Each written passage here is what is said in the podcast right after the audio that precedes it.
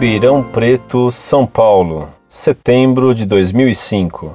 Senhor Orlando e amigos da Monfort, venho através desta agradecer e também perguntar. Primeiramente, agradecer, pois, sinceramente, a Monfort trouxe o reavivamento da minha fé e uma mudança de vida, não só minha, mas como de muitos amigos aqui, na qual fiz a indicação do site. Inclusive, estou escrevendo por todos. Digo até mudança de comportamento, pois o que antes eu evitava discutir com pessoas de outras religiões, evangélicos principalmente, creio por não ter uma base tão sólida e preferir a humildade de tentar achar um meio-termo nas discussões, hoje tenho embasamento e conhecimento suficientes para poder discutir e impor o verdadeiro ensinamento cristão, tudo graças a seu site.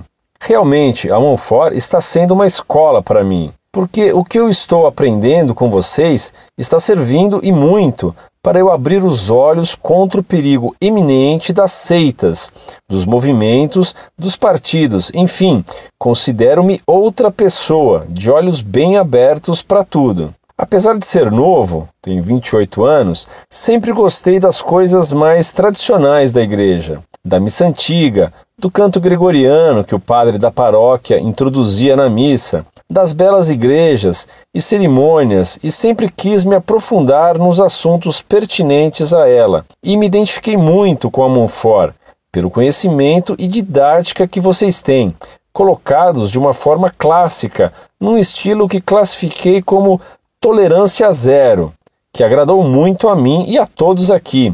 E hoje acho que é assim que se deve tratar. Senhor Orlando, considere que o senhor tem admiradores que realmente estão orando muito pelo senhor e pela associação. Agradecemos por todo o ensinamento colocado à disposição de nós leigos. Obrigado de coração.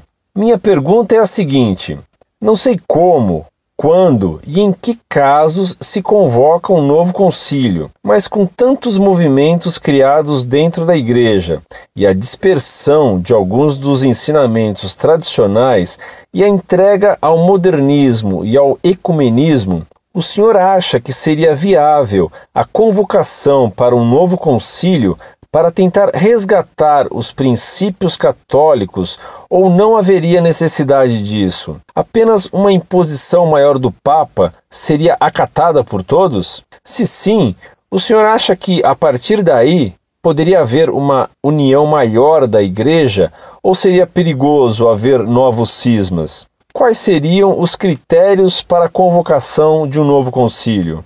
Que Deus abençoe a todos vocês muito obrigado. Muito prezado, salve Maria. Sua carta me trouxe viva alegria e uma grande felicidade. Já comparei meu trabalho aqui no site Monfort à lida do semeador que joga semente e nem sabe onde ela cai. De repente ele vê um dia espigas douradas balouçando ao vento e ao sol. Que alegria! Para mim, que estou bem velho, cansado e mesmo sofrendo um tanto, que a voz tenho rouca e enfraquecida, é uma alegria e uma grande consolação ver que Deus continua a abençoar o campo em que semeei. Agora você me manda uma bela carta que me faz saber que tenho mais um amigo e mais um companheiro de cruzada em Ribeirão Preto. E você me anuncia não só uma espiga, mas me diz de vários outros que estão com você lutando pela Igreja Católica. Que Deus os abençoe. Como eu quisera estar ainda hoje aí em Ribeirão Preto para conhecê-los. Neste mês tenho várias viagens marcadas, mas logo que puder, irei vê-los e, quem sabe, dar-lhes uma palestra. Quando julgam que isso lhes seria possível, anseio que seja logo. Escreva-me dando os nomes de todos, porque quero, pelo menos, saber já o nome daqueles que Deus suscitou para a luta em prol da fé, lendo minhas pobres cartas. Diga-me quanto antes os nomes de todos. Conte-me quem são e como se conhecem como se reúnem. Contem-me suas lutas, contem-me tudo. Tudo, porque já os tenho como os amigos da Montfort de Ribeirão Preto. Passo a responder sua pergunta. O Papa pode convocar um concílio quando quiser. Convocar um novo concílio atualmente teria imensos problemas materiais e doutrinários, e os doutrinários seriam bem mais graves que os de organização. Ainda agora, domingo, vai começar o Sínodo contra os abusos praticados na missa. Muito provavelmente haverá grandes disputas, porque os modernistas não aceitam o que o Papa manda e ameaçam separar-se da Igreja. Na última reunião dos bispos em Itaici, soube que houve muitos bispos protestando contra o Papa Bento XVI porque ele mandou restabelecer os confessionários nas igrejas e com a grade para quem se confessa. Imagine você agora o que acontecerá quando o Papa vai exigir que não haja mais rock, cuíca e bateria nas missas. Imagine a tempestade quando o Papa for propor, ou melhor, mandar que os padres rezem as missas de costas para o povo. Vai ser o fim das missas show. Em certos locais, será o fim da pagodeira, o fim da autodemolição da igreja.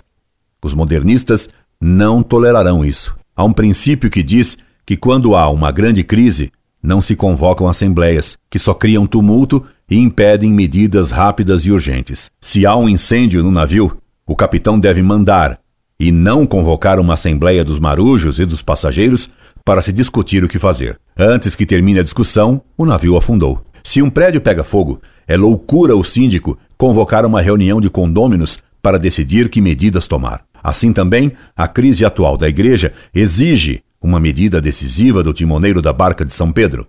Só um papa, usando todo o seu poder, pode mandar o que se deve ser feito. E quando esse papa mandar, os modernistas se revoltarão e o matarão.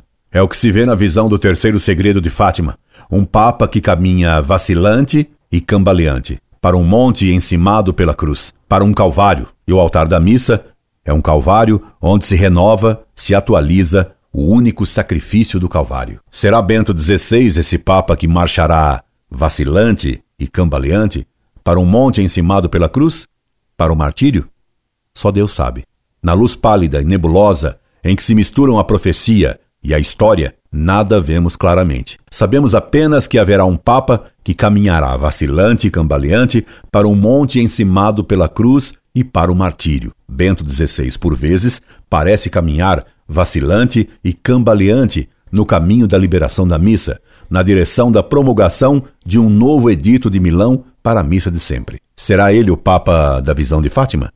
Só Deus sabe. Mas o Papa que realizará a visão do terceiro segredo, caminhando vacilante e cambaleante para o Calvário, se parecerá muito com Bento XVI. E tanto que se pode perguntar, pelo menos, se Bento XVI não o prefigura, tanto que não se sabe se Bento XVI parece com ele ou se é ele que parece Bento XVI. E se eu estiver enganado nessas conjecturas, só ficará provado uma coisa que sei há muito tempo, que sou inacertante. Só ficará provada uma segunda coisa, que desejei tanto, tanto o triunfo da igreja, que cheio de desejo, fixo o horizonte onde nascerá o sol, esperando o primeiro raio de luz no horizonte negro e longínquo, como vigia, no alto da gávea de um veleiro, olhando e esperando o horizonte. Custos quid de nocte, o primeiro sinal da alvorada e do fim da tormenta. O primeiro sinal do porto e da praia esperada. Deus amanhece bem devagar, mas amanhece. Um dia, um dia amanhecerá. Rezemos pelo sol da igreja. Rezemos pelo Papa e pelo triunfo da igreja. Desiderium desideravit. Desejei com grande desejo. Deus amanhece devagar. Bem devagar. Se ainda não é de manhã, a luz de Deus já resplandece no horizonte. Deus amanhece devagar. Bem devagar. Mas amanhece. Sursum corda. Amanhece. Que Deus amanheça nas almas dos meus novos amigos da Montfort em Ribeirão Preto. Incorde Jesus Semper, Orlando Fedeli.